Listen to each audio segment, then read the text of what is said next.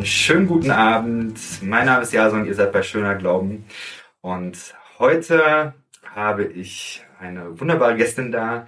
Veronika Schmidt ist da. Hallo. Hallo Jason, schön, für, danke für die Einladung. Ich freue mich riesig.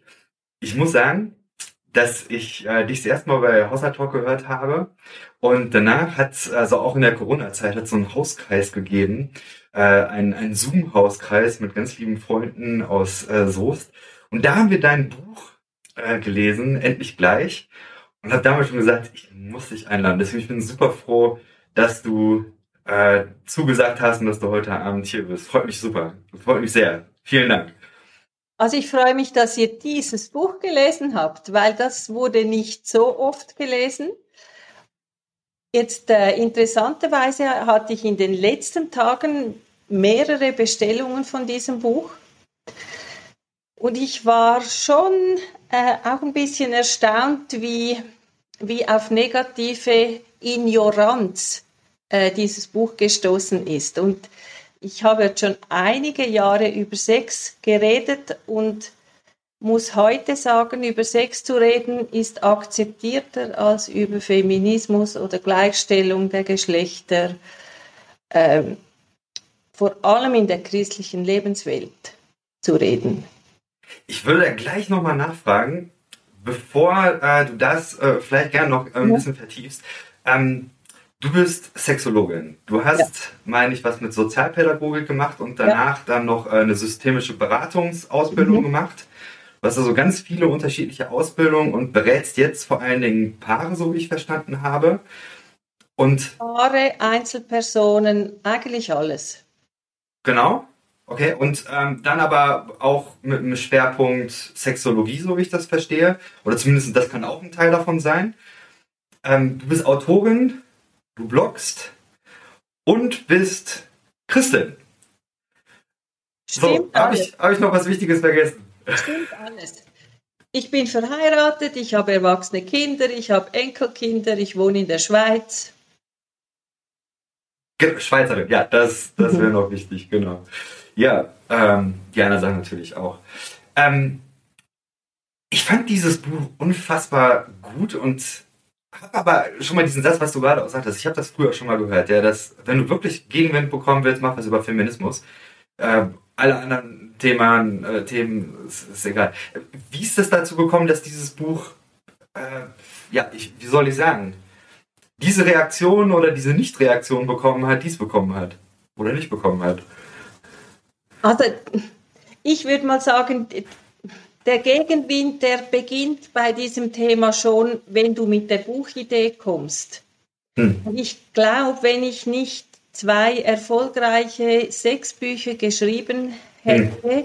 hätte ich dieses Buch nicht schreiben können. Hm. Also das war so ein bisschen ein Bonus für, für die erfolgreichen Veröffentlichungen vorher. Und ich, ich finde meine, alle meine sechs Bücher total wichtig, auch die zwei neuen, aber mein Lieblingsbuch ist tatsächlich endlich gleich, weil das so mein Herz ist. Also ich glaube, selbst das Thema Sexualität äh, ist eigentlich gewachsen auf meinem Herz. Ähm, diese Gleichheit, der Geschlechtergerechtigkeit, auch das, äh, das habe ich natürlich in, im Verlauf aller meiner Ausbildungen gelernt, dass eben das Frausein und das Thema Sexualität, dass das so eng zusammenhängt und eben auch die Dämonisierung der Frau und die Dämonisierung der Sexualität, dass das, dass das so verknüpft ist, dass man beim einen Thema um das andere nicht rumkommt und umgekehrt. Und deshalb habe ich mich dann so in dieses Buch vertieft und deshalb ist es auch mein Lieblingsbuch. Ich habe tatsächlich bis auf die letzten zwei, ich glaube, diese, du hast ein ähm, Aufklärungsbuch und ein Buch über Sexualerziehung oder so eine mhm. Elternratgeber ja. geschrieben. Die sind noch auf meiner Bucketlist, die kommen noch, aber die anderen habe ich äh, gelesen. Ähm, aus meiner Sicht, ich glaube, das sind sehr konkrete, sehr praktische Ratgeber, kann man wahrscheinlich sagen, ja. aber auch immer noch mal mit so einem Theorieteil, wo du auch theologisches Handwerkszeug gibst, ähm, wo du ganz viel über Scham und verschiedene Themen, die wir äh, besprechen werden. Ähm, aber ich muss sagen, so, so sehr mir das gefallen hat, äh, dieses Letz, also dieses Buch endlich gleich, das hat mich tatsächlich auch nochmal äh, mehr abgeholt, muss ich sagen. Die anderen super, aber das, ich fand das echt gut. Und es ist mir so unverständlich, warum ist das nicht. Ah, und, und es, ist, es ist Patriarchat wahrscheinlich. Ja. Und das wahrscheinlich auf, auf unterschiedlichen Ebenen. Ähm, ja. ja. das ist Patriarchat. Ich, ich habe immer wieder wahrgenommen, wie das Buch eine Bedrohung ist. Ja. Aber ich nehme natürlich, ich bin jetzt über 60 Jahre alt, auch ich als Person nehme ich als Bedrohung wahr. Also hm. ein, ein Mensch, der in diesen Themen sagt, was er denkt, ähm, ist eine Unruhestifterin. Und das wird als Bedrohung wahrgenommen. Und das, mhm. mit, mit dem muss ich mich immer wieder mal auch auseinandersetzen. Zum Glück bin ich mit einem Charakter ausgestattet, der natürlich mir hilft, überhaupt diese Dinge zu sagen, aber mir dann auch ein bisschen hilft, dass ein bisschen zu re relativieren und sagen, okay, du hast dich in diesen Wind gestellt, jetzt hältst du den Wind auch aus. Hm. Ja, danke dafür. Ich glaube, dass das sehr hilfreich ist. Da haben wir auch gerade schon mal vorher drüber gesprochen. Ich glaube, dass es viele Menschen gibt, die sich nicht so hundertprozentig hinter das stellen würden, was vielfach von vor allen Dingen jetzt auch evangelikalen Kanzeln so gepredigt wird. Mhm. Und wenn es da Leute gibt wie dich, die auch in so einer Öffentlichkeit da nochmal eine ganz andere Sicht darstellen, ich glaube, dass das sehr hilfreich ist. Und deswegen, mhm. also nochmal vielen Dank, dass du auch hier bist. Freut mich sehr. Sollen wir ein bisschen über Sex reden? Unbedingt. Unbedingt. Ich ähm, habe vor einiger Zeit äh, Mira Umgewitter getroffen. Ähm, und ich bin äh, immer mal wieder mit ihr im Austausch. Die hat jetzt gerade auch ein äh, super Buch rausgebracht. Ja, darauf äh, freue ich mich sehr. Ich konnte es noch nicht ja, hören. Ja. Ich bin jetzt, ich glaube, äh, drei Stunden drin. Ich finde es ganz toll. Also es ist noch mal besser als ihr erstes tatsächlich, finde ich. Mhm. Und äh, sie hat mir damals irgendwo, wir, wir, waren da auch so über Purity Culture und äh, verschiedene Dinge, die da schwierig sind, so am, am diskutieren. Und dann hatte sie da aber so, so mal den, den Gedanken und meinte, weißt du, eigentlich, du musst auch ein bisschen das, das runterkochen, weil Menschen, die jetzt nicht in so einer frommen Bubble sind, die, die haben einfach auch Probleme damit. So, das ist einfach äh, breiter. Und deswegen meine Frage wäre so, jetzt, jetzt ist aber, Sexualität ist überall. Und trotzdem ist es immer noch problematisch. An dich als Expertin, warum? Ich, ich glaube, weil das ein Menschenthema ist. Also das heißt, dieses Thema ist nie gegessen, weil jeder muss sich damit auseinandersetzen, dass er ein sexuelles hm. Wesen ist. Jeder durchlebt diese sexuelle Entwicklung, die Pubertät, die, die Sehnsüchte und Wünsche, die mit Sexualität verbunden sind. Und ähm, ich, ich glaube, das bleibt ein Thema, das haben wir nie erledigt. Und warum ist es aber problematisch? Also, es könnte ja, also, es könnte doch so einfach sein, oder nicht? Ja, also ich, ich glaube, es ist deshalb problematisch, weil es gleichzeitig ein Tabuthema ist. Also es, mhm. es gäbe einige Dinge zu wissen über Sexualität und die Frage ist, wie man an dieses Wissen kommt.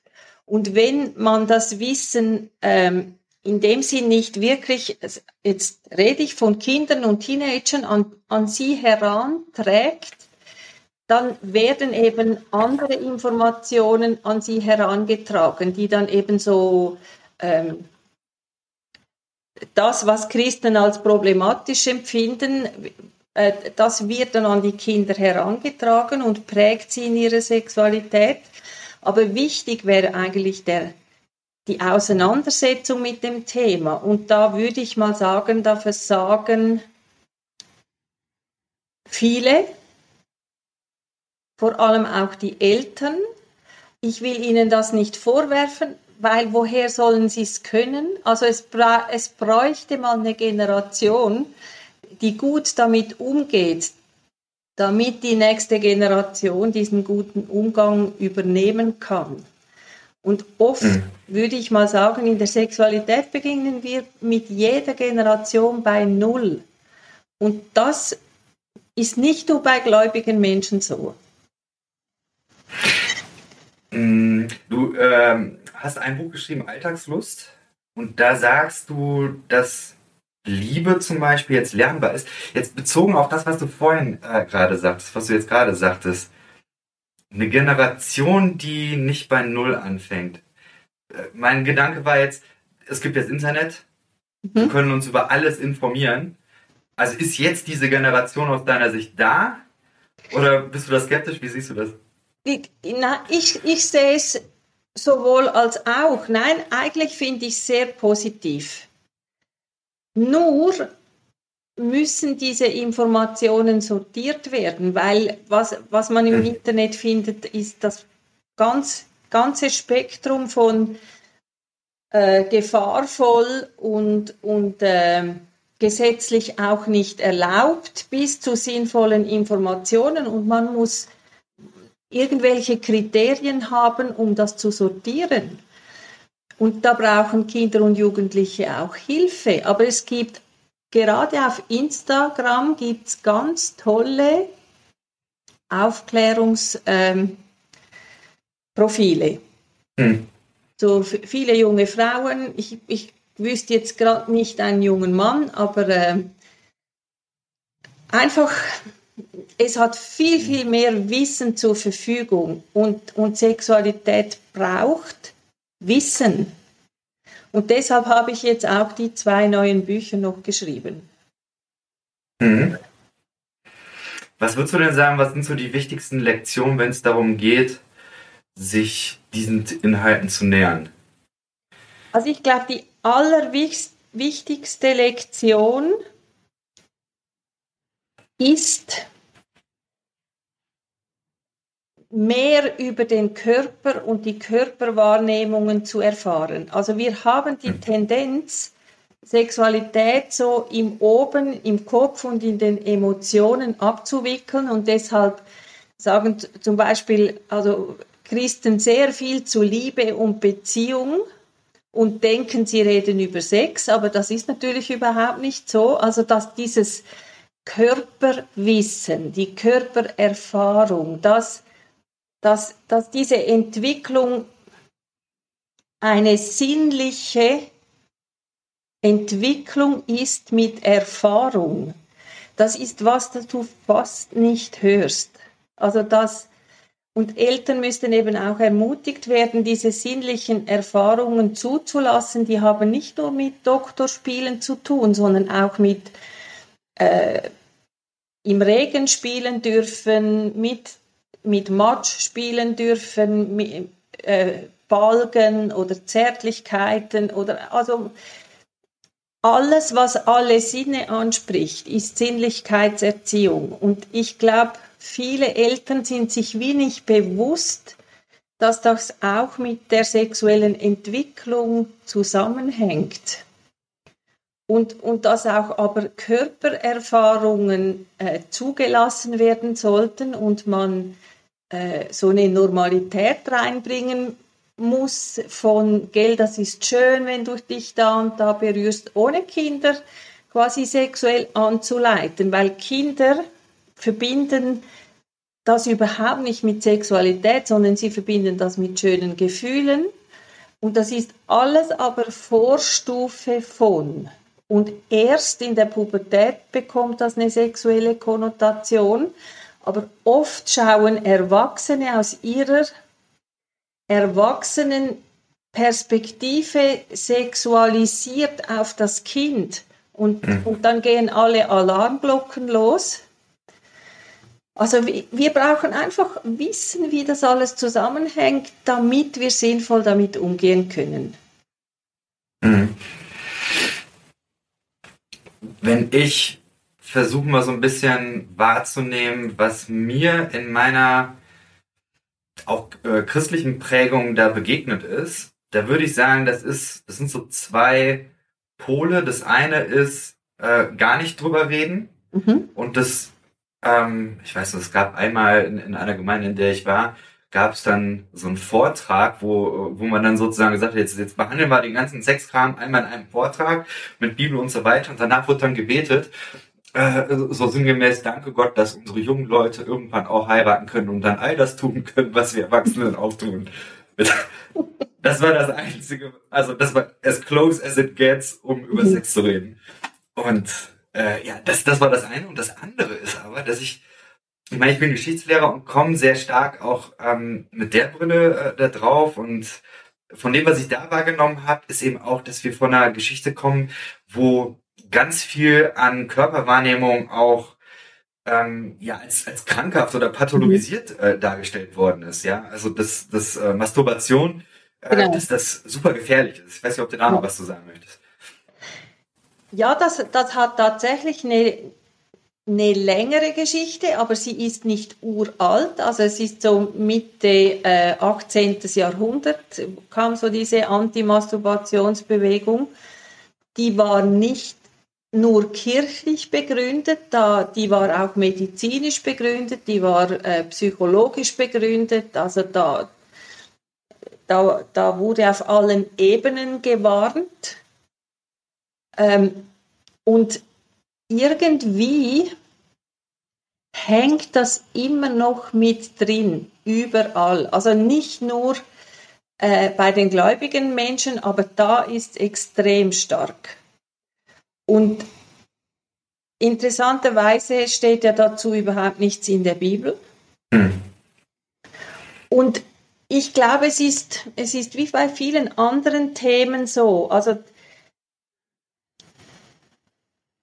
es gibt ja erforschtes Wissen. Also wir wissen heute, ähm, wie eine sexuelle Entwicklung geschieht und dass Selbstbefriedigung quasi der Lernweg zu Sexualität ist.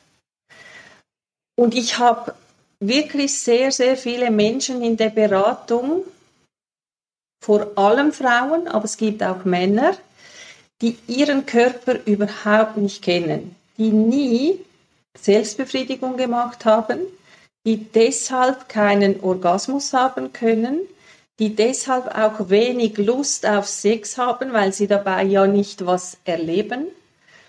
Mhm. Oft auch, also überhaupt nichts wissen über, über wie Erregung funktioniert.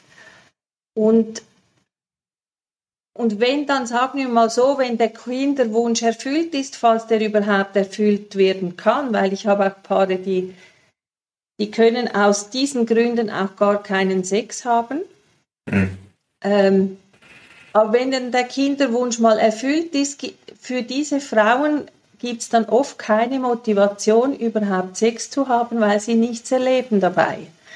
Und für viele ist auch eine Wahnsinnshürde, wenn, wenn ich ihnen dann erkläre, dass sie eigentlich diesen Lernweg nachholen müssen oder sollten oder dürfen oder wie auch immer ähm, und mit ihrem eigenen Körper das erlernen sollten. Und es gibt so viele Frauen, die sich nicht gerne anfassen im Genitalbereich, die das oft nie gemacht haben. Und das ist alles so mit Scham und Ekel verbunden. Und das ist eigentlich wahnsinnig tragisch. Ich bin immer wieder mal extrem erschüttert. Ähm, einfach zu sehen, was ich, ich würde eben zurückführen auf diese Tabuisierung von Selbstbefriedigung, Tabuisierung von sexuellen Erfahrungen in der, in der Beziehung vor der Ehe und so, dass ähm, äh, ja dieses, dass Sex eben gelernt werden muss und dass man für dieses Lernen gewisses Wissen haben muss, dass das überhaupt nicht vorhanden ist. Und selbst jetzt, wenn ich bald zehn Jahre über das Thema rede in den Gemeinden, immer noch das absolut abgelehnt wird, dass ich Selbstbefriedigung als Lernweg ähm, postuliere. Also es wird immer noch gewarnt über Selbstbefriedigung. Selbstbefriedigung wird immer auch sofort mit Pornografie gleichgesetzt. Hm. Und das ist ja aber eine krass männliche Sichtweise. Also ich meine, Selbstbefriedigung und Pornografie ist vor allem ein Männerthema. Hm. Ähm, möchtest du das noch vertiefen, ähm, die, diesen äh, körperlichen Bereich? Also eine Frage wäre für mich zum Beispiel, wenn du jetzt Menschen in der Beratung oder Therapie hast, wie sind denn da die Erfolgschancen? Kann man sowas überhaupt noch mal gerade biegen, wenn man da irgendwie so eine schwierige Prägung mitbekommen hat? Also es haben natürlich nicht alle eine, eine ganz, ganz schwierige Prägung mitbekommen und das war schon in meiner Ausbildung so, so die Aussage von meiner Ausbildnerin, also den, den religiösen Menschen kannst du ganz einfach helfen, weil es denen schlicht und einfach an der Information fehlt. Mhm. Also wenn auch Paare, also wenn ein Paar nicht wegen Beziehungskonflikten zu mir kommt, sondern einfach weil die Sexualität unbefriedigend ist, denen ist ganz einfach zu helfen. Und hm. deshalb höre ich auch immer wieder, dass, dass mir Menschen schreiben, äh, ich habe mir Sexualität beigebracht mit deinen Büchern. Hm. Mega, ja. Äh, Finde ich, find ich sehr hoffnungsvoll tatsächlich. Ja? Ich bin ja sehr stark in dieser Freikirchen-Ausstiegsbubble unterwegs. Und da gibt es Geschichten über Geschichten über Geschichten von Leuten, die eben sagen, äh, ich bin in Freikirchen geprägt worden und das hat mein Sexleben ruiniert und jetzt mhm. ist schwierig. Und dann zu hören, naja, also vieles lässt sich da auch ja? neu lernen oder ähm, wenn es jetzt aber nicht nur um den rein, ich sag mal, körperlichen Aspekt mhm. geht, also Sex lernen, Körper kennenlernen und so mhm. weiter, ich glaube, da gibt es ja andere Aspekte noch. Ähm, einer der Aspekte, die du in deinen Büchern sehr häufig auch beschreibst, ist zum Beispiel über Sex reden. Mhm. Was ich einen auch sehr, sehr spannenden äh, Punkt fand. Meine Frage wäre erstmal, du, du, bist ja selber auch in der äh, Freikirche, mhm. ähm, du, du kennst den Laden, du weißt, wie das läuft. Was nimmst du da wahr? In der Art, wie in Freikirchen vor allen Dingen, ähm, vielleicht auch darüber hinaus, aber äh, bleiben wir mal ruhig da, wenn du magst, wie wird da über Sex geredet? Was nimmst du da wahr? Also es hat sich natürlich ein bisschen verändert. Ich würde sagen, vom wenig drüber reden in, in meiner Jugendzeit und trotzdem, hm. ich frage mich heute noch, obwohl man nicht viel darüber geredet hat, wie ist denn eigentlich die Information zu den Menschen gekommen, was man darf und was man nicht darf. Also irgendwie war das trotzdem da, auch wenn man nicht viel darüber gesprochen hat. Und dann kam so, ich würde mal sagen, so 80er Jahre, Joshua Harris, äh, ungeküsst und doch kein Frosch und so. Da kam so die richtige Purity Culture Welle und da wurde viel gesprochen. Und jetzt mhm. ist ja die Frage, über was spricht man denn? Also die, die ethische, moralische Seite, die wurde dann besprochen. Aber was natürlich nicht besprochen wurde, ist Informationen über Sex. Also wie funktioniert Sex überhaupt?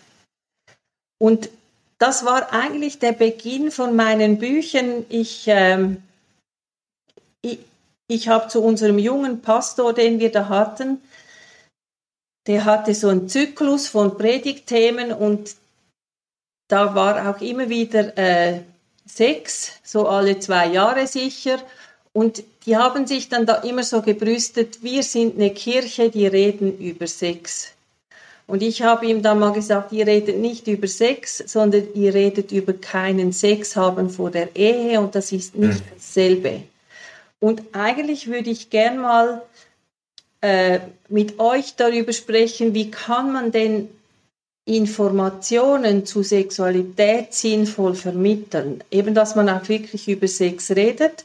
Und daraus ist dann eine Sexserie entstanden und das Buch Liebeslust. Das war eigentlich so diese Initiative. Und ich war vor, vor das war im 15 ist das Buch rausgekommen und ich war sehr hoffnungsfroh, dass sich da was verändern wird. Und ich glaube, es hat mhm. sich auch verändert bei einigen Gemeinden, aber ich stelle heute eher so einen Backlash fest. Also zurück zu dieser konservativen, auch wieder Purity Culture Mentalität.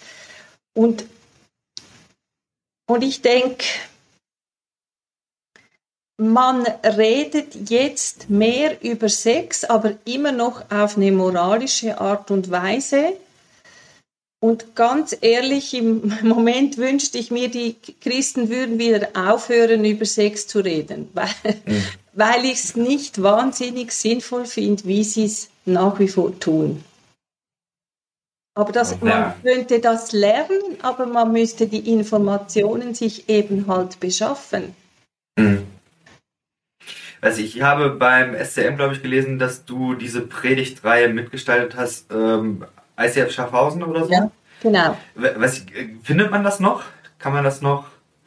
Nein, nein, wir haben, die haben, also das war super, die haben eine extra Homepage äh, aufgeschaltet mit Zusatzmaterial. Wir haben ähm, Seminare gehalten zu, zu verschiedenen Personengruppen, also junge Frauen, junge Männer, ähm, Paare.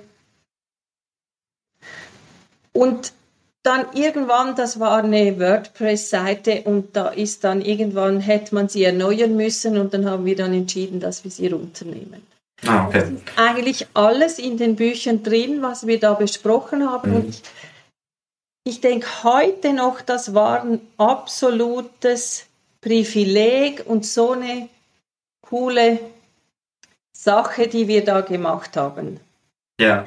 Das war das, ein Novum eigentlich. Ja. Ja, deswegen mich jetzt interessiert, das mal äh, anzuhören. Aber die Bücher sind Liebeslust ist, glaube ich, das erste und ja. Alltagslust ist das zweite. Ja, genau. Ja, genau. Ja, ich habe es äh, gelesen. Ich finde bei diesen Büchern die eine Stärke davon ist wirklich auch dieses sehr konkrete. Mhm. Ja, also ich eine Sache ist mir da hängen geblieben, wo ich äh, schmunzeln musste, ähm, wo wir gerade über ähm, Körperlichkeit geredet haben. Ich glaube, da äh, sagst du einmal, ähm, naja, das ist ein Unterschied bei Männern und Frauen. Äh, Männer, wenn die pinkeln, haben die den Penis schon in der Hand. Mhm. Dadurch ist einfach ein direkterer Bezug äh, da. Ja. So, das, also ich habe da nie drüber nachgedacht, aber ja klar, das, äh, das ist sehr, sehr logisch. Und so, das, das ist auch äh, in den Seminaren, äh, eben. Hm. Männer kommen zur Welt und haben einen Penis in der Hand und lassen den nie mehr los, bis eigentlich der Und ja. das macht für Männer einen unterschiedlichen Zugang zu ihrem Körper aus. Hm. Ja, ich bin einen ganz tollen äh, Schreibstil. Also ich habe es sehr, äh, sehr, sehr gerne gelesen. Ähm, ich bin ja sehr stark auch in dieser postevangelikalen äh, Bubble unterwegs. Und jetzt hast du gerade schon ein bisschen gesagt, äh, was du wahrnimmst in der evangelikalen. Meine Frage wäre jetzt, ähm, ich vermute, du nimmst auch ein bisschen diese postevangelikale Bubble wahr. Was siehst du da? Was nimmst du da wahr? Wie wird da über Sex geredet oder nicht geredet? Also ehrlich gesagt nehme ich sie eher wahr so auf dieser Dekonstruktionsseite. Wie, wie die Postevangelikalen mit Sexualität umgehen, das weiß ich eigentlich gar nicht so genau. Ich habe aber mal bei Hossa Talk äh, einen einen Beitrag gehört von einer jungen Frau, die so quasi sagt, Sex ist für mich ein Lebensrecht, weiß nicht, vielleicht tue ich hm. ihr jetzt Unrecht, aber so ihre Erfahrungen beschreibt von, äh, dass sie sich Sex holt, wenn sie ihn braucht, so in etwa. Und aber ob das gängig ist oder nicht, das kann ich dir ehrlich gesagt nicht sagen. Das kannst du mir wahrscheinlich eher sagen. Ich glaube, also ich werde demnächst ähm, eine, eine Studie im Rahmen meiner Masterarbeit machen, wo diese Themen zur Sprache kommen. Mhm. Ich würde sagen, die Faktenlage dazu ist einfach sehr, sehr dünn erforscht. Mhm. Also ich könnte jetzt meine Meinung äh, dazu sagen, was ich so im Internet wahrnehme, aber ich glaube, das ist sehr viel meine Wahrnehmung. Also mhm. ich glaube, das gibt's, das gibt's auch, glaube ich, nicht wenig, aber mehr wüsste ich nicht. Mhm. Ich weiß es nicht. Also ich habe eher das, den Eindruck, das ist was, das die Evangelikalen den Postevangelikalen unterschieben. Also so quasi, die machen jetzt alles, was verboten ist. Anything mhm. goes. Und ich glaube, das stimmt so nicht, sondern die Auseinandersetzung findet auf ganz einer anderen Ebene statt. Also die Frage ist eigentlich nicht, ich darf keinen Sex haben und jetzt mache ich so viel Sex, wie ich will, mit wem ich will, wahllos, sondern die Auseinandersetzung ist mehr, gehört eigentlich Sexualität zu einer festen Beziehung einfach dazu. Also so dieses, dieses eingeordnet in eine Beziehung, aber eben nicht mehr nach diesen Regeln von warten bis zur Ehe und, und solche äh, Dinge. Ähm, also eigentlich ist es viel differenzierter und verantwortungsvoller. Es ist einfach losgelöst von diesen starren Normen. Und was ja Untersuchungen schon seit Jahren zeigen und immer wieder zeigen und, und auch neuere Untersuchungen ist, dass die meisten Menschen wünschen sich eine verbindliche, exklusive Beziehung. Also zu denken, Menschen würden am liebsten einfach durch die Welt vögeln, das stimmt so einfach nicht. Das heißt nicht, mhm. dass es nicht Menschen gibt, die das tun.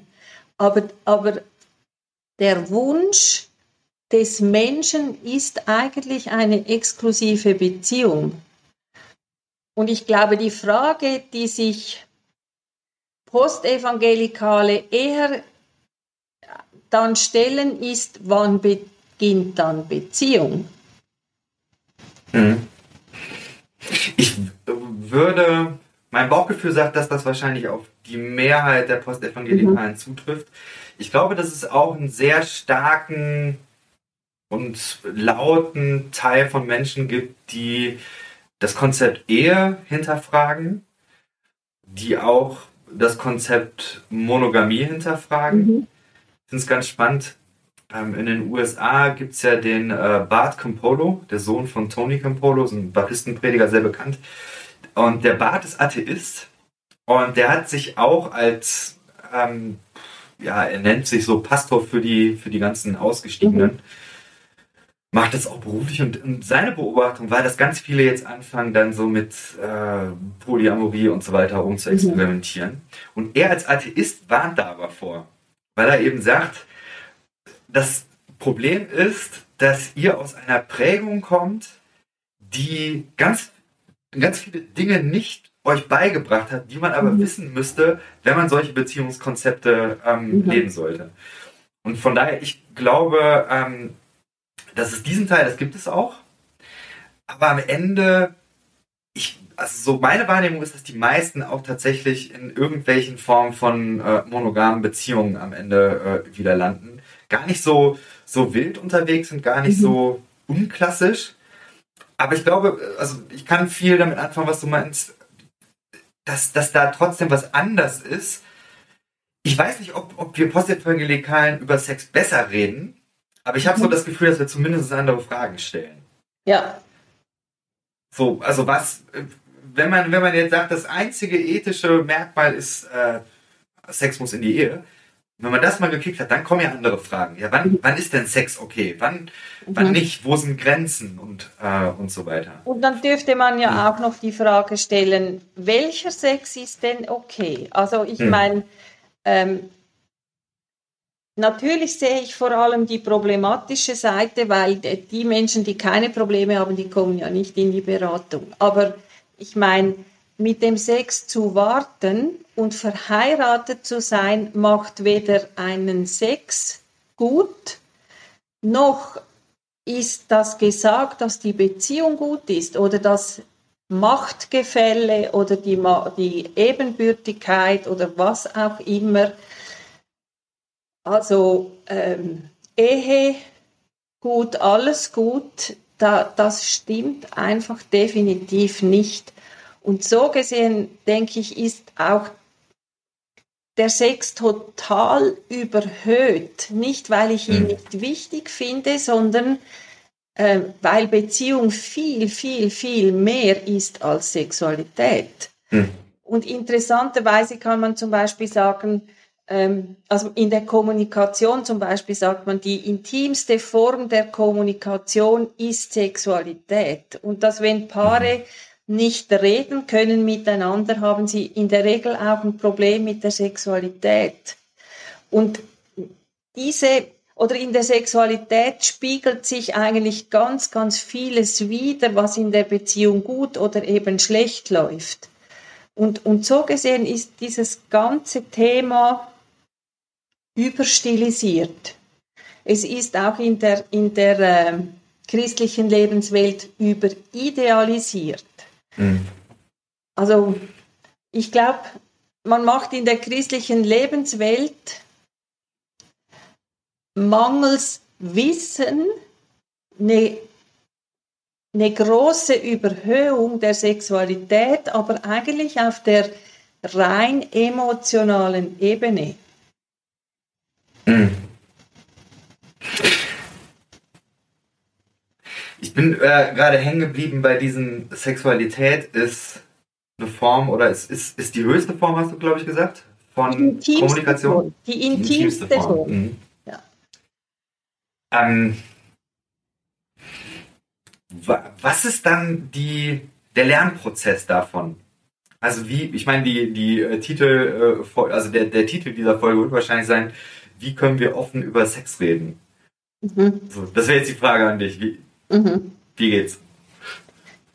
Also einfach tun.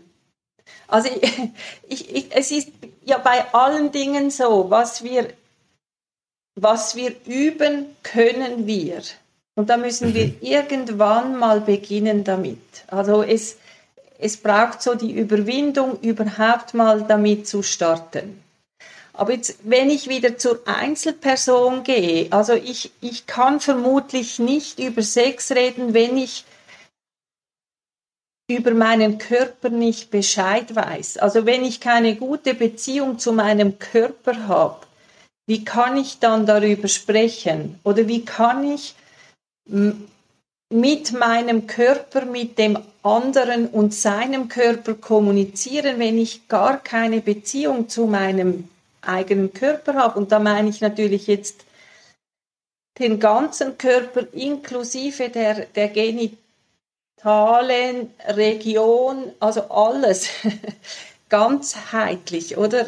Und ich glaube, da bleiben viele halt in der Kommunikation hängen, weil sie gar keine Worte dafür finden, weil sie sie nicht haben und erstmal sich mit sich selbst auseinandersetzen müssten. Und das gilt nicht nur für Frauen.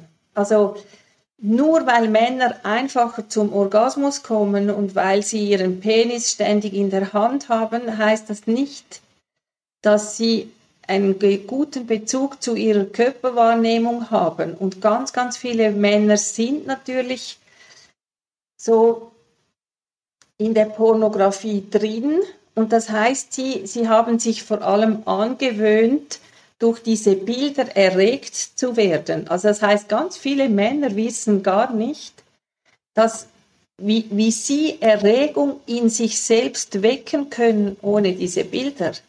Oder wie sie mit ihrem Körper spielen können, ohne dass sie einen Kick von außen brauchen. Mhm.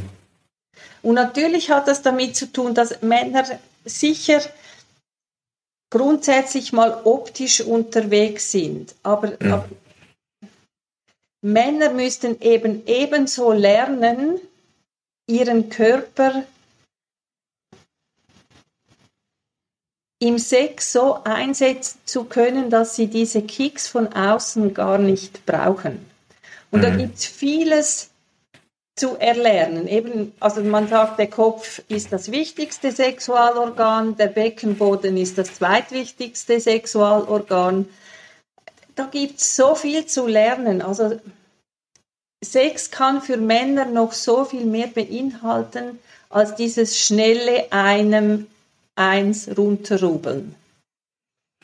Ich finde es stark.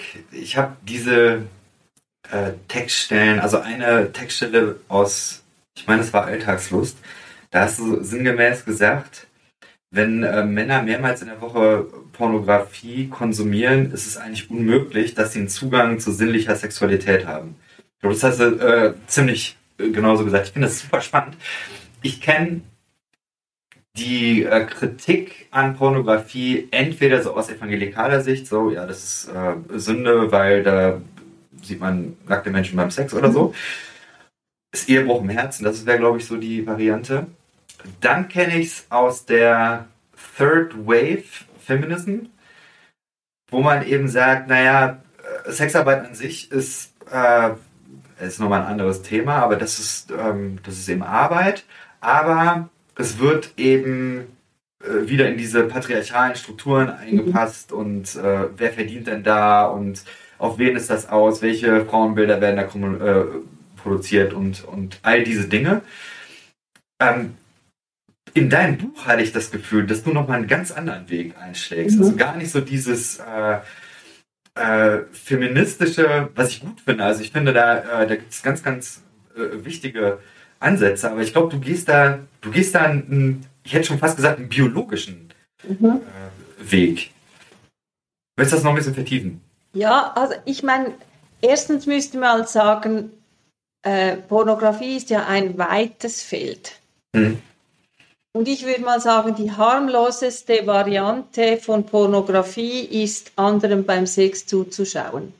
Mhm. Also wenn man auf Pornhub irgendwelchen selbst hochgeladenen Filmchen, irgendwelchen Paaren beim Sex zuschaut und einen das antörnt, who cares, oder? ja, würde ich jetzt auch erstmal sagen, ja. Genau.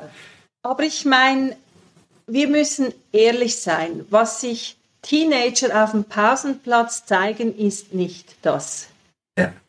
Also wir, da sind wir sofort bei Gewaltvideos, bei, bei all diesen Dingen, die eigentlich auch verboten sind. Und, und das ist ein ethisches Problem. Und das geht natürlich auch quasi in, das andere Thema käuflichen Sex hinein, dass, dass, aber ich glaube, der wesentliche Teil, den du vielleicht meinst, ist eben der, dass man sich in der Erregung auf diese Bilder verlässt. Mhm. Und es hat natürlich auch einen Lerneffekt. Also wenn ich einen negativen Lerneffekt, also wenn ich, man weiß das auch, also dass Jungs, Männer das, was sie da sehen, haben wollen, weil sie mhm. denken, ähm, das wäre normaler Sex. Und mhm. ich, ich, lese jetzt gerade das Buch von äh, Huschke Mau. Ähm, jetzt kann ich den Titel gar nicht mehr sagen. Also ihr neues Buch. Die, das, sie ist ja eine ehemalige Prostituierte. Aber ah, die äh, sagt mir nichts. Ja, und wie sie auch beschreibt, dass, dass Männer immer extremere Dinge wollen. Also dass, mhm. dass quasi das, was man früher gedacht hat, ähm, würde eine Prostituierte äh, als Dienstleistung anbieten, dass das längst eine ganz andere Dimension angenommen hat von Forderungen, die die Männer stellen. Und auch junge Frauen, Mädchen, Frauen sind ebenso beeinflusst von diesen Bildern, weil sie denken, sie müssten diese Performance erbringen. Und, und aber all das ist eigentlich weg von der Wahrnehmung hin zu, ähm, man holt eigentlich die Erregung aus der Technik, aus dem, wie es aussieht, aus der Performance, aus diesen Bildern und das ist weg von einem selbst. Also das heißt, in, in der Sexualität ist eigentlich viel, viel wichtiger, wie es sich anfühlt, als wie es aussieht. Und Pornografie ist, wie es aussieht. Und man versucht mhm. dieses, wie es aussieht, in die Paarbeziehung hineinzubringen. Und eigentlich geraten alle unter Druck. Letztendlich geraten auch die Männer unter Druck. Aber vielen Frauen ähm, löscht es natürlich einfach ab, weil die wollen nicht ähm, Lustobjekt sein. Mhm. Also mhm. Es, es gibt verschiedene äh, Aspekte von Pornografie und ich glaube, es ist ein Stück weit berechtigt, dass wir von der problematischen Seite der Pornografie reden. Aber es gibt auch Bestrebungen natürlich heute unter dem Label äh, Frauenpornos, was mhm. heißt äh, von Frauen gedrehte Pornos, die unter Umständen in einer Paarbeziehung vielleicht eine antörnende Rolle spielen können. Manchmal wäre es sowohl für Männer wie Frauen gut, äh, so mal so eine realistische Anleitung zu bekommen, wie Sex eigentlich funktioniert. Hm. Ist, glaube ich, nur ein sehr geringer Teil von dem, was mhm. an Pornografie auf dem Markt ist. Genau, das ist ja. eine Nische, absolute hm. Nische. Ja. Und den, den großen Teil muss man, finde ich, problematisch sehen. Ja. Ja. Ähm, du schreibst über Fantasie. Mhm. Ich glaube, das schließt sich so ein bisschen an, aber vielleicht kannst du da auch noch ein bisschen was zu sagen. Ich fand, auch jetzt mal nochmal von, von dem, wie ich das selber so herkenne, Fantasie war eigentlich grundsätzlich böse. Sexuelle mhm. Fantasie, mhm. ja, also am besten äh, direkt äh, ausmerzen, nicht an Sex mhm. denken. In deinem Buch kommt Fantasie deutlich besser weg. Mhm. Was sind deine Gedanken? Ja, also Fantasie ist eine Erregungsquelle und zwar eine wichtige Erregungsquelle. Und es ist ja schon interessant, dass Fantasie aus, sexuelle Fantasie ausgemerzt wurde, weil ja das hohe Lied eigentlich für mich genau für diesen fantasievollen Aspekt der Sexualität steht. Also wenn man Fantasie definiert, dann heißt ja das eigentlich ähm, Vorstellungskraft. Und ohne Fantasie und Vorstellungskraft keine Kreativität. Also,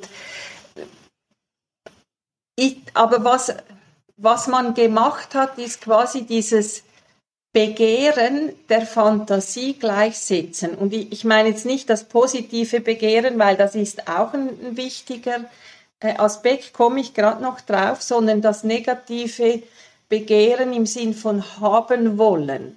Und mhm. ich glaube, das ist das, was viele nicht begriffen haben oder nicht begreifen wollten, dass, dass dieses Nicht-Begehren sollen eigentlich haben wollen bedeutet.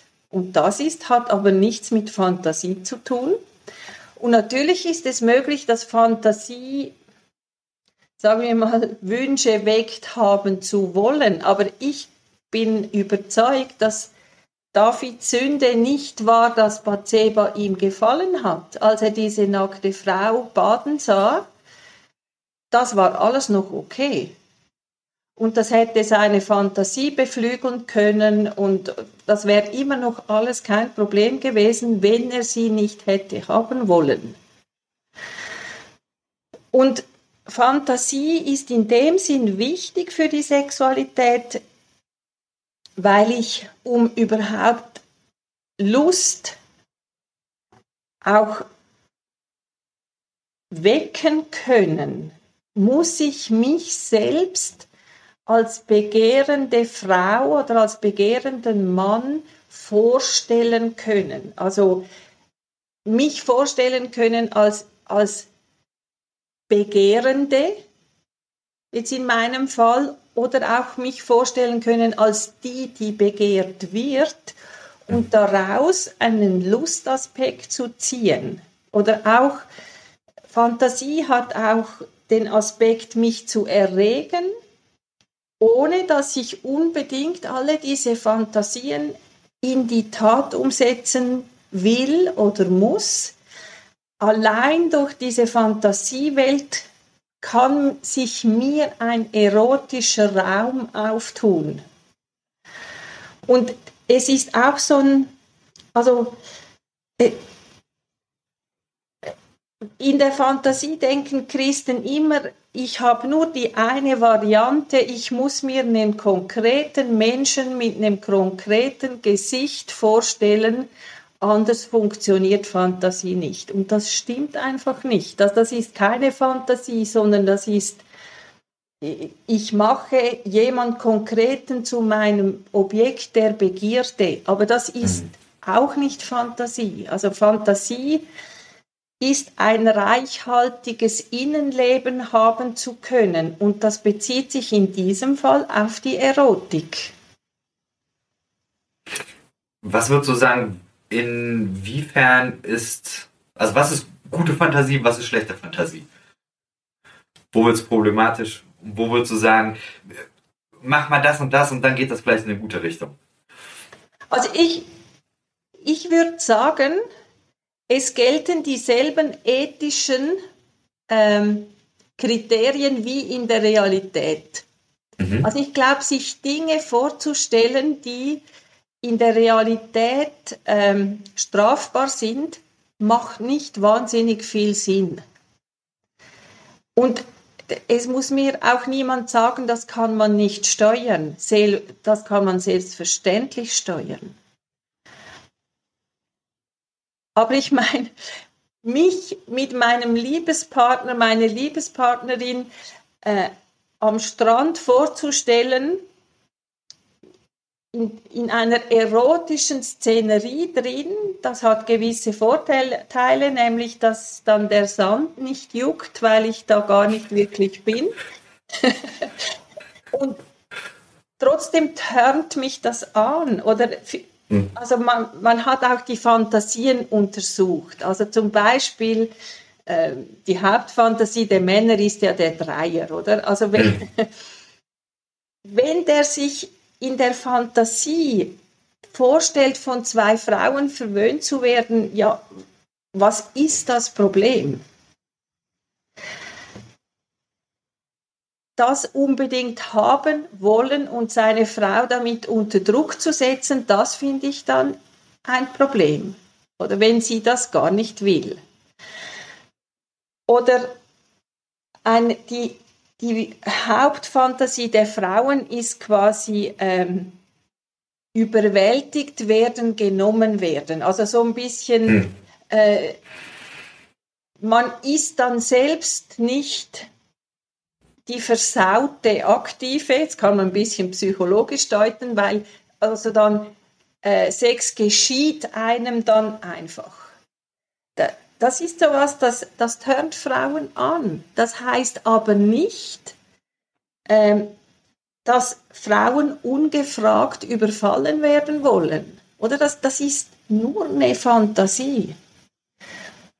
Und natürlich kann es sein, dass sie dann ihrem Mann mal sagt, weißt du, es tönt mich an, wenn du weißt, was du mit mir tust, wenn du nicht so mhm. zaghaft mit, mit mir umgehst. Aber und deshalb ist es auch wichtig, über diese Dinge zu sprechen. Aber Fantasie ist Fantasie und hat den Aspekt, es ist eine von vielen Erregungsquellen. Also eine andere Erregungsquelle sind natürlich dann die, die Berührungen und die, die Worte oder die Geräusche oder weiß ich was alles, was dazugehört. Ich finde es ähm, mega hilfreich, mega ähm, on point. Und äh, ich danke dir auf jeden Fall für die Klarheit. Das ist ähm, großartig. Ich habe im Internet nachgefragt und mhm. ich habe unfassbar viele Nachrichten bekommen, weil äh, ganz, ganz viele Leute Fragen hatten. Und äh, ich würde mich freuen, wenn wir uns noch ein paar Minuten nehmen mhm. können und dann, äh, dass du dann einfach darauf reagierst. Eine Frage, die mehrfach gekommen ist, ist tatsächlich, was denkst du über äh, Polyamorie? Mhm. Und vielleicht da auch, ähm, also ich glaube, eine, eine, ganz große, ganz großer Prozentsatz von denjenigen, die das äh, hören hier, sind, glaube ich, welche, die sich eben neu auf den Weg machen, was heißt Glaube mhm. für mich und die, ja, wo, wo ganz viel da im Fluss ist. Vielleicht auch so ein bisschen die im Kopf, das fände ich toll. Mhm. Was denkst du dazu? Also ich hatte einige Paare in der Beratung, wo es der eine wollte und der andere nicht. Hm. Und ich glaube, das ist, das ist die Hera Hauptherausforderung in diesem Thema. Äh, wollen das überhaupt beide? Und also so mal ganz verkürzt gesagt, äh, würde ich sagen, für, für manche ist es eine Option, gedanklich, weil sie die eine Beziehung nicht gut hinkriegen. Hm. Und ich würde sagen, das ist die schlechteste Option. Also wenn, wenn man schon eine Beziehung nicht hinkriegt, wie soll man dann mehrere Beziehungen hinkriegen? Also mal ganz grundsätzlich. Dann habe hm. ich ähm, mit Menschen gesprochen, die, die so ein Modell gelebt haben und da kommen so viele Fragen. Irgendwann, also zum Beispiel, wie, wie gehen die Kinder damit um oder weiht man die Kinder da ein und so. Und ganz ehrlich, ich, ich glaube, es gibt so vielleicht Einzelfälle, die sehen wir dann in den Medien, die das vielleicht ganz gut hinkriegen. Aber eigentlich habe ich schon viele, viele Beispiele gehört von der einen Seite oder vielleicht sogar von beiden, dass das nicht einfach ist. Wirklich nicht. Und wenn ich jetzt in die Bibel schaue, dann sehe ich eigentlich auch kein Beispiel, wo sie sich gut hinbekommen haben. Hm. Also, das ist ein sehr cooler Ansatz, ja. ja. Mhm. Also, und ich meine, also wenn ich jetzt, wir können Abraham nehmen, wir können andere nehmen, ich, ich nehme jetzt doch mal David einfach. Und ich denke, ich meine, der hat jetzt gar nichts beziehungsmäßig auf die Reihe gekriegt. Also nicht mal seine Hauptfrauen hat er gut auf die Reihe gekriegt, von den Nebenfrauen mal gar nicht gesprochen und er war ein miserabler Vater. Und ich, ich glaube, ich glaube, dass das eine Gedankenspielerei ist. Und bei den das sage ich ein bisschen salopp. Also bei, ich, ich meine, diese Modelle wurden ja alle ausprobiert in den 68er Jahren und ein bisschen mhm. danach. Und für mich, als wenn es in der postevangelikalen ähm, Bubble so gesehen ein bisschen einen spätpubertären Aspekt. Ja. Sehr gut. Ich sehe Das gefällt mir sehr gut. Ich sehe es kritisch. Ich sehe es hm. wirklich kritisch. Also, hm. das kriegen eigentlich nur die Beziehungsprofis auf die Reihe. Hm. Und ob die Beziehungsprofis dann wollen, das frage ich mich, ob das wirklich äh, eben, die wissen dann vielleicht zu gut, ähm, dass das eigentlich vor allem anstrengend ist? Ich finde es äh, super auf den Punkt. Vielen Dank. Ähm, es gab noch eine andere spannende Frage. Es gibt ja eine Menge englischsprachige Bücher, die in Anführungszeichen gegen Purity Culture geschrieben sind. Die werden aber selten ins Deutsche übersetzt. Zum Beispiel wurde hier genannt sowas wie Making of Biblical Womanhood. Ja, also das ist ja kein so. Sexbuch, das ist ein feministisches Buch. Ja. Das genau. Ja. Sex Rescue, uh, The Great Sex Rescue wäre ein Sexbuch, das nicht übersetzt ja, das, wird. Ja, ja. ja. Ähm, ich äh, habe hier rausgehört, warum ist das so? Warum werden die Bücher nicht übersetzt? Ja. Ich glaube, das hat mit dem zu tun, was wir am Anfang besprochen haben. Ich hau jetzt mal ein Statement raus, das vielleicht überhaupt nicht stimmt, aber ich würde immer mal noch behaupten, dass vor allem Männer bestimmen, welche Bücher übersetzt werden. Und ich meine, da wird jede aufgeblasene Predigt übersetzt. Aber solche wichtigen Bücher, die werden, da, da gibt es hundert Ausreden. Amerika ist nicht Europa. Denke ich, ja, hallo. Äh, da spielt es jetzt plötzlich eine Rolle, oder? Also das ist quasi nur der Southern Baptist Bubble und so. Das ist nicht relevant für, für unsere Gemeinden in Europa oder so. Das ist natürlich völlig Quatsch. Aber ja, ich glaube, diese Themen will man nicht auf dem Tisch. Gibt es auch keinen Absatzmarkt? Also eben, ich sehe es ja bei meinem Buch endlich gleich. Mit diesem Buch werde ich definitiv nicht reich. Also mit Büchern wird man sowieso nicht reich. Aber äh, ich glaube, die Verlage wollen diese Bücher auch nicht übersetzen, weil sie wissen, dass das vermutlich nur Einzelne sind, die die dann bestellen.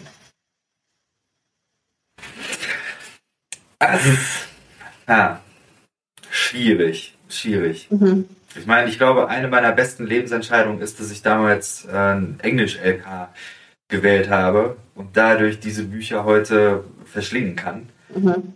Ich man so kann es ja so lesen. Heute kannst du es ja in irgendeinen Übersetzungstool reingeben. Mhm. Ich, ich, kann auch nicht so, so gut Englisch, dass ich jetzt mhm. jede Pointe mitkriege. Mhm. Dann übersetze ich sie halt so rudimentär. Mhm. Es gab noch eine Frage.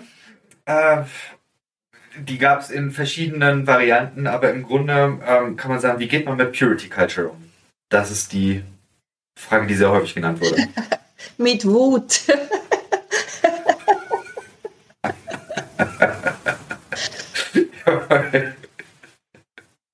Stark. Ja. Warum Wut? Ich habe meine Therapie ähm, gehabt, eine Lebenskrise, und da gab es äh, Therapie und da war Wut so ein wahnsinnig wichtiges äh, Thema, kam immer wieder auf. Mhm. Und ich glaube, das kennen ja wahrscheinlich alle, weil ich glaube, das ist so Standard in Therapie, mhm. dass da immer, da geht es immer um Wut. Aber warum? Also, weil es um Unterdrückung geht. Also, ich meine, eigentlich, ganz ehrlich, denke ich, Purity Culture hat gar nichts mit Sex zu tun, sondern mit Macht. Und das macht wütend. Also, es gibt einige Filme ja oder Dokumentationen so ähm, über so einzelne Familien in Amerika mit ähm, die, die so diese Purity Culture leben und ich meine das aller aller fragwürdigste daran ist ja dass dieses Denken dass die Töchter den Vätern gehören und von den Vätern an die Männer weitergereicht werden. Das allein dieser Aspekt macht mich schon so wütend. Und ich, ich glaube, die können wir nur einfach hinter uns lassen. Und wie, hin, wie lassen sie wir sie hinter uns, indem wir uns andere Dinge aneignen? Ja, Ah, vielen Dank, dass du so on point bist. Ich äh, würde eine letzte Frage noch stellen. Ähm, Welche Rolle spielt die Bibel in der Beschäftigung mit Sexualität für dich?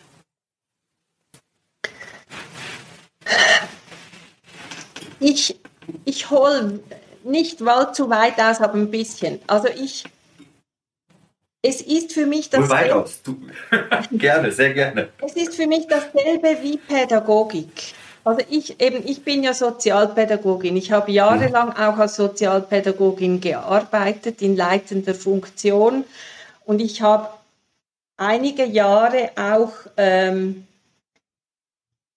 in dieser Leitungsfunktion Konzepte geschrieben. Also ich habe und das ist das, das war für eine christliche Stiftung. Also das heißt, ich habe mich mit Glauben und Erziehung und wie man das dann auch gegen außen vertreten kann, weil in der Schweiz werden pädagogische Institutionen natürlich äh, vom Staat finanziert und auch beaufsichtigt. Also man kann eine christliche Institution sein, aber die Konzepte, die müssen absolut durchdacht sein und ähm, gerechtfertigt. Und Deshalb würde ich heute sagen, also die Bibel gibt weder ein pädagogisches Konzept her, noch ein sexualpädagogisches Konzept. Die Bibel gibt ein Konzept über das Menschenbild her. Und da finde ich die Bibel sogar sehr stark. Und also Jesus hat ja ein paar pointierte Aussagen in der Erziehung gemacht, zum Beispiel jedem, der einem dieser Kleinen was Schlimmes will, dem sollte ein Mühlstein um den Hals gehängt werden und die Meer versenkt. Ähm, das sind so starke Aussagen, die einfach sagen, wer nicht das Wohl der Menschen im Auge hat, der hat eigentlich ein fettes Problem, wenn er dann mal vor Jesus steht. Und dieses Sex-Positive, das findet man auch in der Bibel, aber man mhm. findet natürlich, was ich auch, was ich ja sowohl in der Pädagogik wie in der Sexualität in der Bibel finde, ist immer diese Parallelen von schaut mal, was gut läuft, schaut mal, was schlecht läuft. Also eigentlich ist die Bibel voller warnender Beispiele, was wir alles verkacken können. Mhm. Und, und deshalb, wir, wir finden auch beides da in der Bibel und es gibt einfach nicht ein, ein Sexualkonzept daraus. Ich habe alle diese Bibelstellen in Liebeslust reingepackt. Und mehr gibt es einfach nicht. Und mehr gibt die Bibel nicht her. Und ich finde es auch nicht okay, wenn die Bibel all das hergeben müsste. Eben und über, also man, es gibt ja so eine theologische Annahme, ähm, so quasi, worüber Gott nicht spricht, da, da geht er wahrscheinlich von einer gewissen Selbstverständlichkeit aus. Mhm. Und, und das heißt ja, wir wissen heute, wie sexuelle Entwicklung geschieht. Wir wissen, das ist sehr gut erforscht, wie, wie man Kinder erziehen soll, damit sie zu gesunden Persönlichkeiten werden. Also das sind Dinge, die stehen nicht in der Bibel, aber sie stehen im Menschen festgeschrieben. Also wir können das am Menschen beobachten. Und das heißt, ähm, die Bibel sagt vermutlich nichts zur Selbstbefriedigung, weil das selbstverständlich ist, dass das zur sexuellen Entwicklung dazugehört. Also, das ist meine Haltung zu diesen Dingen. Das ist sehr befreiend und auch sehr nachvollziehbar. Ich finde das äh, ganz toll. Sehr schön. Ist irgendetwas jetzt in dem Talk noch nicht zur Sprache gekommen, wo du sagst, da möchte ich gerne nochmal drauf eingehen? Oder das vertiefen oder irgendwie? Ich, ich möchte eigentlich etwas sagen. Ich, ich würde wie sagen, lasst euch nicht von dem, was die Kirche bezüglich Sexualität geprägt hat, ähm, weiterhin negativ prägen, sondern macht euch selbst auf den Weg. Und erobert euch eine persönliche Sexualität, die nicht geprägt ist von falscher Scham und von Ekel und von Schuldgefühlen. Das ist das, was ich täglich mache in der Beratung mit Menschen. Und das ist so was ähm, Befriedigendes auch, weil, weil ich sehe, das ist nicht unmöglich. Word. Ach, vielen, vielen Dank. Es war mir ein Fest. Vielen Dank. Ähm, vielleicht eine Frage noch. Gibt es irgendwelche Bücher, irgendwas, was, äh, was du in der Pipe hast? Kommt irgendwas demnächst raus? Ja, nein. Also die, die zwei Aufklärungsbücher, eben das eine ist quasi das pädagogische Know-how für Eltern oder Pastoren oder wer auch immer mit Jugendlichen unterwegs ist. Und das andere ist ja das Teenagerbuch. Mhm. Äh, das heißt Sex, alles, was dich interessiert. Dieses Ab wie vielen Jahren würdest du das empfehlen? Ich würde sagen, ab elf, vielleicht mhm. sogar schon ab neun, weil Kinder sortieren. Die, die nehmen einfach raus, was sie im Moment anspricht und das andere lassen sie zur Seite. Mhm. Ich würde sogar allen Eltern oder Pädagogen oder wie auch immer, die das Aufklärungsbuch kaufen, würde ich empfehlen, auch das Sexbuch für Teenager zu kaufen, weil quasi da der Inhalt ist, der vermittelt werden soll. Also das eine ist das Know-how, wie, und das andere ist das Was. Und die sind ja jetzt ähm, im, im Herbst und kurz vor Weihnachten äh, rausgekommen. Und ich habe es schwer im Gefühl, dass damit meine Buchkarriere zu Ende geht. Nein, echt? ei, ei, ei. Ja, also ich meine, Bücher schreiben ist ein Wahnsinnsaufwand. Mm, okay. Und das mache ich ja alles neben meiner Beratungspraxis. Mm. Ja, das, das verstehe ich. Ich meine, du hast jetzt wie viele? Sechs Bücher rausgebracht? Äh, fünf. Fünf, ja. Liebeslust, Alltagslust, endlich gleich, aufgeklärt und sechs, alles, was dich interessiert. Aber vielleicht kann ich dich ja äh, nochmal einladen, dass du noch über eins der anderen Bücher ja, äh, sprichst. Das würde mich super freuen. Mir hat das sehr gefallen. Und ich auch, wenn ich das so sagen darf, ne, du hast eine ganz tolle Art, die äh, Dinge klar, aber auch sehr differenziert und mit einer Breite anzusprechen. Das hat mir sehr imponiert. Finde ich super. Vielen danke, Dank dafür. Danke. Super. Danke für deine Zeit und dann, ähm, genau, wir bleiben in Kontakt. Vielen Dank. Gerne. Bis, bis dahin. Ciao.